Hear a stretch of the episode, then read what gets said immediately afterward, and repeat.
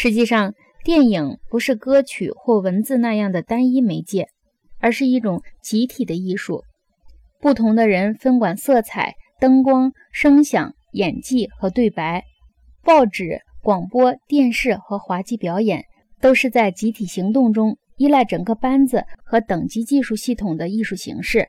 电影出现之前，此类团体艺术行为最显著的例子在工业化世界里很早就出现了。它表现在19世纪新兴的大型交响乐团中。有一点看上去似有矛盾：随着工业日益深入专业化、分割化的进程。它反而在供销两方面需要更多的群体协同，交响乐团成为应运而生的协同力量中的一种主要表现形式。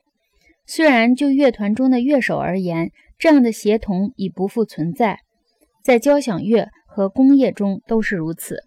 杂志编辑最近把电影的脚本技法引入思想性文章的构想之中，于是思想性文章就取代了刊物中短篇小说的地位。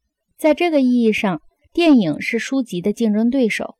反过来，电视又因其马赛克力量而成为杂志的对手。以电视镜头序列或图像化情景推出的思想，几乎以教学机器方式推出的思想，实际上把短篇小说逐出了杂志的领域。